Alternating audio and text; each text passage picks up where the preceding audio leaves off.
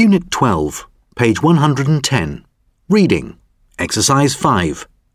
Hard times to be a kid. I'm not allowed to stay out late. Why do I have to do my homework before I can watch TV? My parents never let me go to parties. Why is it just mum and dad who make the rules? Life's just not fair. Do these complaints sound familiar? Well, if you think your life is hard, you might like to think about kids in ancient times. For some of them, life was really hard.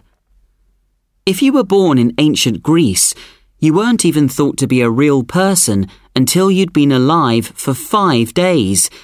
That's right, for five days after you were born, your parents were allowed to get rid of you.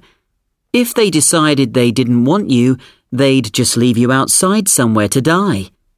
Of course, you might get lucky and someone else might pick you up, but then you'd spend the rest of your life as their slave. However, if your parents decided that they wanted you as part of the family, then there was a special ceremony to welcome you. Only the boys were allowed to go to school. Greek girls stayed at home, where their mothers taught them skills like cooking and weaving, things that would help them find a husband. At the age of seven, some boys were sent away to very strict military schools, where they were taught how to become soldiers. Life was pretty hard at these schools. For example, the kids were often hungry. The teachers didn't let them have much food, for a reason. They wanted the boys to learn how to survive for themselves by stealing food. But if they got caught, they were punished. Aztec children in Central America also had a difficult life in ancient times. If they broke rules, they could expect some pretty nasty punishments.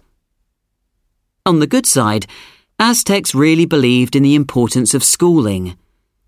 In the home, children learned practical skills. Dads taught their sons how to fish and farm, while mothers taught their daughters homemaking skills.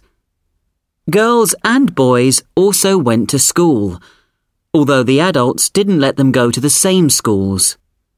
Kids went to schools called Telpochcalli.